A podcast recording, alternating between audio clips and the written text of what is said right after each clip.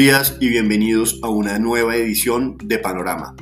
Dani, cuéntanos cómo está el panorama el día de hoy.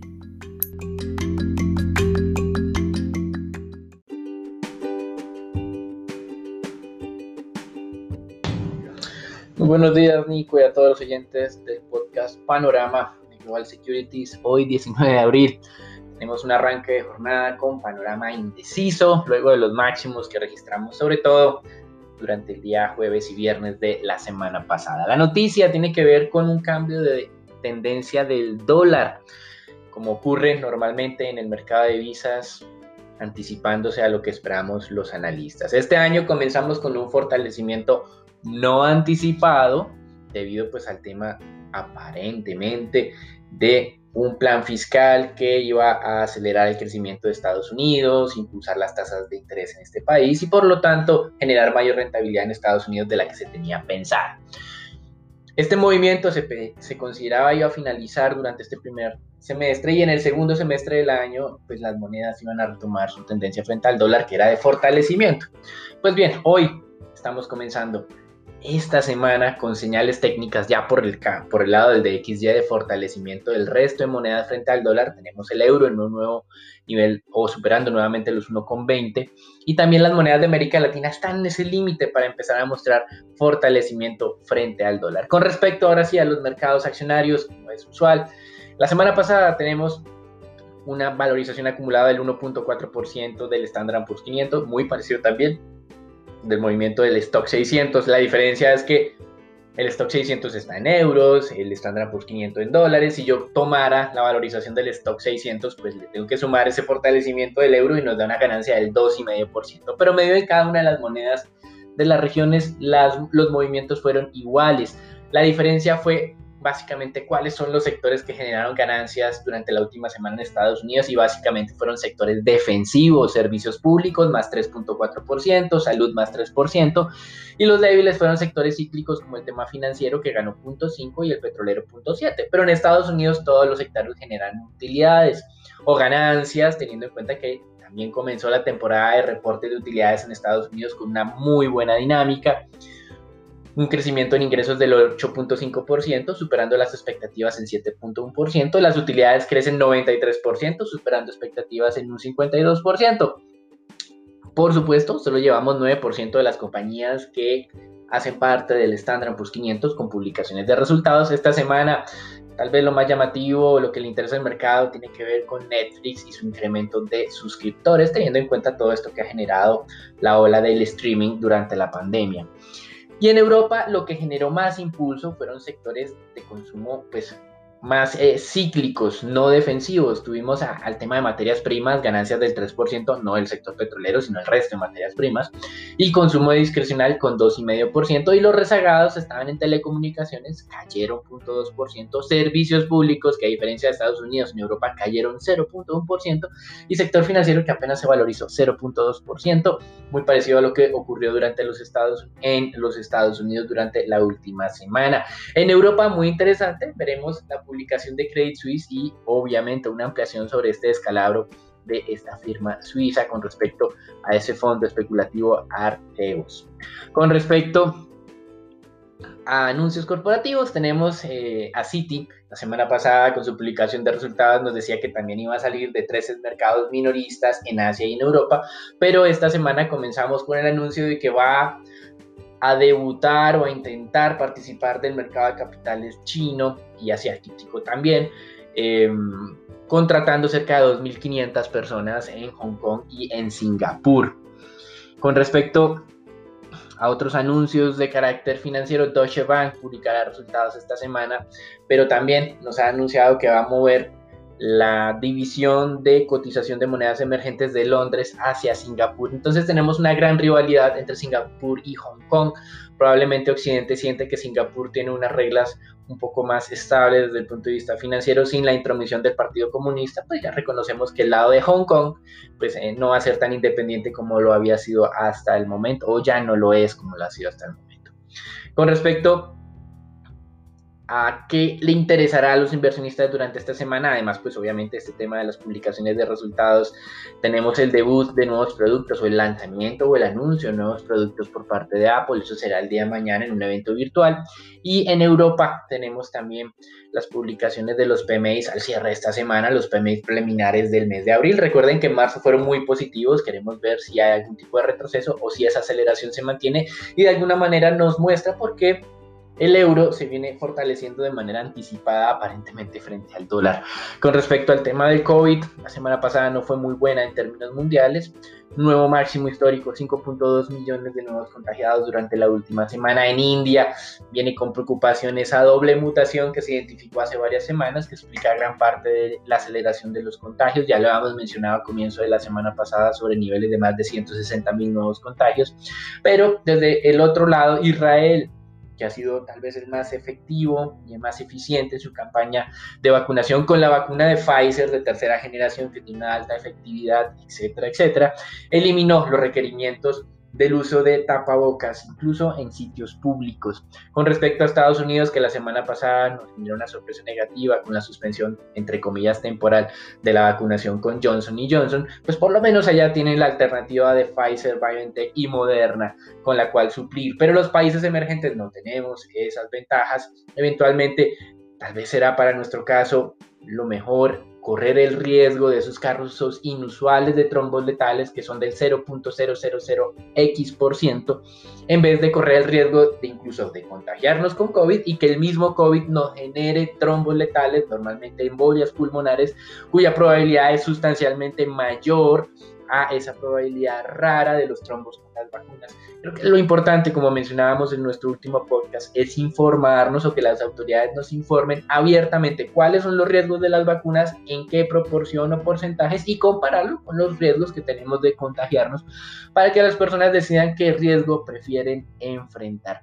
Por supuesto, entre más resistencia tengan las vacunas, más alejado tendremos la inmunidad poblacional, más probabilidad de que continúe votando el COVID, más probabilidad de que las vacunas actuales sean menos eficientes. Así que necesitamos una muy buena labor de información y pedagógica con las personas en todos los países en el mundo. Y para finalizar,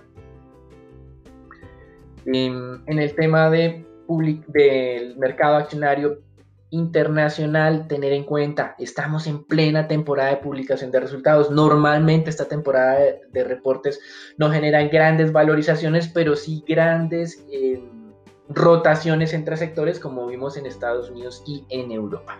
En divisas, la noticia del día, el dólar está abriendo con posibles cambios de tendencia, tendencia alcista que ha marcado las monedas de, eh, bueno, que había marcado el dólar frente a monedas de América Latina desde enero 27 de este año y del dólar frente a moneda reserva desde el 5 de marzo. Hoy 19 de abril estamos aparentemente ya cambiando esas tendencias a tendencias bajistas y como mencionábamos, pues el euro está nuevamente cotizándose por encima del 1,20. Las autoridades chinas han desestimado todos esos análisis que dicen que el renminbi digital va a desplazar o el objetivo es desplazar al dólar como moneda de intercambio internacional. Las autoridades manifiestan que básicamente este impulso, esta idea es para el mercado doméstico. Y en criptomonedas durante el fin de semana un gran desplome. La semana pasada alcanzamos máximos del Bitcoin de 65 mil, durante este fin de semana casi 52 mil de cotización, en este momento se está recuperando a 57 mil. Simplemente un recordatorio que criptomoneda, moneda es simplemente un apellido mal puesto es simplemente un activo muy especulativo, no podemos asociarlo al tema de las volatilidades de las monedas.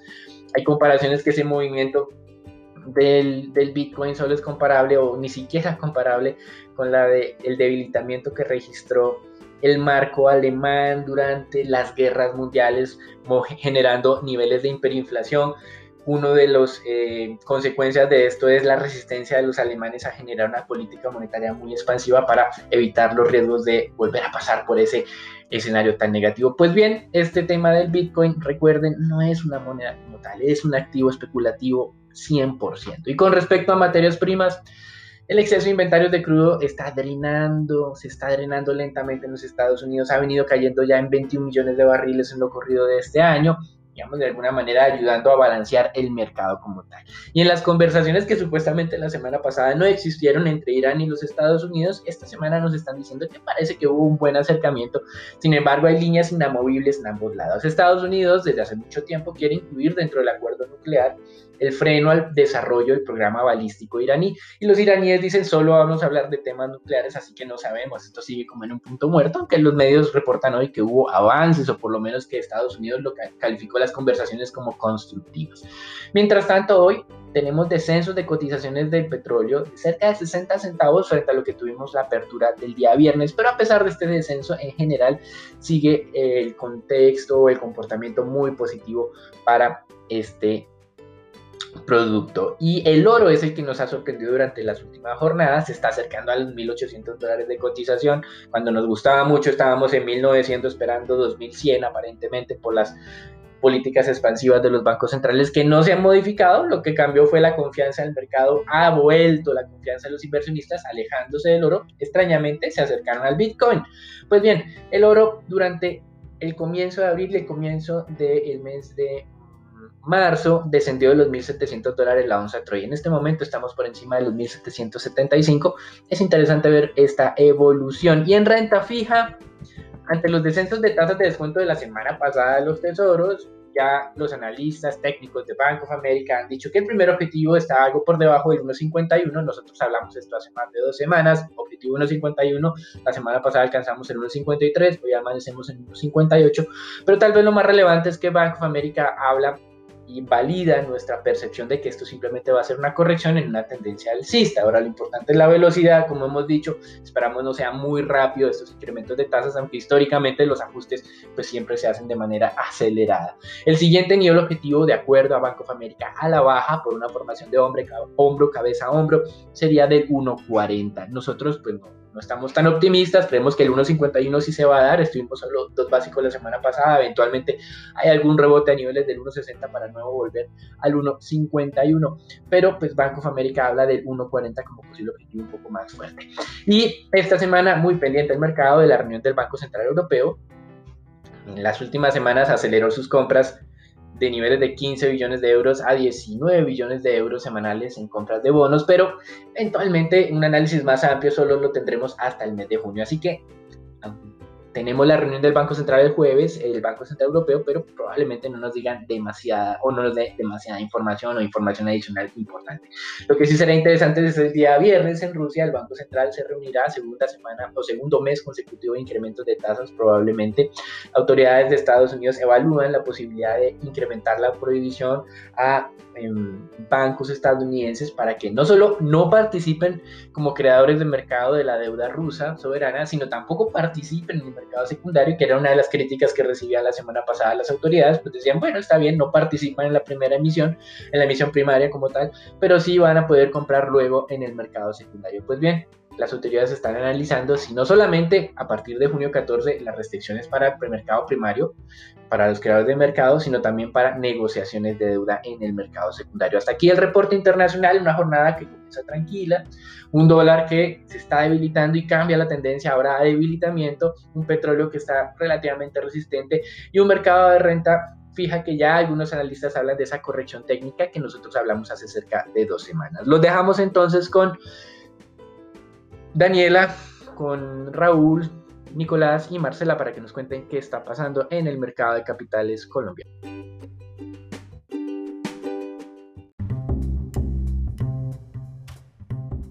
En el mercado accionario local, el día viernes se negociaron 178 mil millones de pesos, aunque esto pudiera parecer una recuperación frente a los volúmenes que hemos visto en la mayor parte del año que se han caracterizado por esos bajos montos. En realidad, este volumen del día viernes se explica por la transacción de los índices HColcel y IColCap eh, que presentaron los mayores flujos durante la jornada del día viernes. Esto explicado principalmente por una posible anticipación a los próximos rebalanceos, donde el Achicolset presentó un monto negociado de 66 mil millones de pesos. La especie que más se valorizó durante la jornada anterior fue Nutresa con un 2,25% recuperando las pérdidas que se dieron en lo que fue el cierre de la jornada del jueves y la especie que más se desvalorizó fue Avianca con una caída del 14,5%, explicado también pues por estas especulación que se está haciendo sobre la especie, aunque pues como ya hemos hablado en anteriores ocasiones, eh, los fundamentales detrás de la inversión en esta compañía realmente son negativos con un patrimonio que lleva en negativo ya hace más de un año. El índice Colcap el día viernes retrocedió levemente desde los 1.320 puntos, manteniendo esta lateralidad del índice que aún no muestra una tendencia clara del movimiento. Para hoy esperamos un comportamiento que se mantenga lateral ante una apertura con una tendencia todavía no definida y la incertidumbre local derivada frente a la reforma tributaria. Desde el punto de vista técnico, la acción de preferencial da vivienda ganó levemente valor, volviendo nuevamente sobre los 31 mil pesos, niveles que son atractivos de entrada, donde según los indicadores técnicos son niveles que se acercan a un cambio de tendencia al alza. Si se confirma el siguiente nivel de resistencia en los 31 mil 700 pesos, mantenemos nuestra perspectiva positiva frente a los fundamentales de la compañía, esperando una recuperación del sector financiero hacia el tercer trimestre de este año. Y para finalizar sobre Canacol, luego de lograr confirmar los 10.400 pesos, que era una resistencia clave que estábamos viendo y que se mantuvo por debajo de esta en la mayor parte del año, el apetito por esta especie se ha reactivado parcialmente, llevando la especie a cerrar en 10.700 en la última jornada. Observamos la especie continúa con un potencial a buscar nuevamente niveles sobre los 11.000 pesos.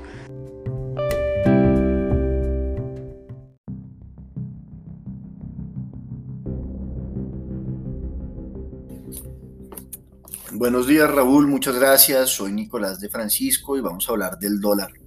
En la jornada del viernes el dólar abrió en los 3.608 pesos, con un gap de 4 pesos con respecto al cierre del, del jueves de la semana anterior.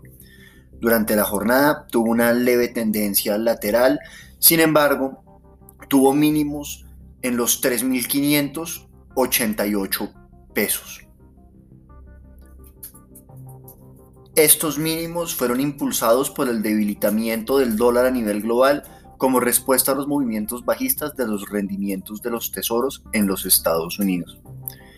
Igualmente, posteriormente, el dólar durante la jornada del viernes tuvo una leve corrección que se acentuó al cierre de la sesión debido a la desvalorización en los precios del crudo por un incremento en los contagios de COVID-19 en India y Brasil, que podría mostrar una notable disminución en la demanda del commodity a nivel mundial.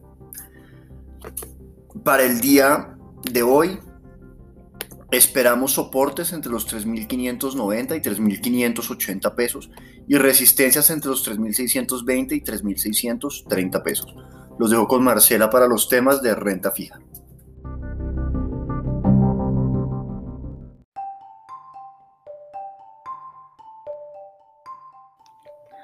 Buenos días Nicolás y buenos días para todos. Al cierre de la jornada del viernes la curva de tasa fija se valorizó 0,22 puntos básicos en promedio debido a que agentes locales ofrecieron títulos mientras que los inversionistas extranjeros estuvieron interesados por referencias de los segmentos medio y largo de la curva de tasa fija. La curva TSUR por su parte se desvalorizó 1.25 puntos básicos en promedio por la expectativa de los resultados de la subasta no competitiva de emisión primaria. En el mercado se negociaron 3,8 billones de pesos distribuidos en 2,9 billones para el CEN y 0,9 billones para Master Trader. Con respecto a la deuda privada, se negociaron 696 millones de pesos, en donde el 82% de las operaciones correspondieron a títulos con tasa de referencia IPC y vencimiento 2022. Esta semana podría comenzar los debates de la reforma tributaria que se radicó en el Congreso la semana pasada, ya que el periodo legislativo del primer semestre termina el 20 de junio.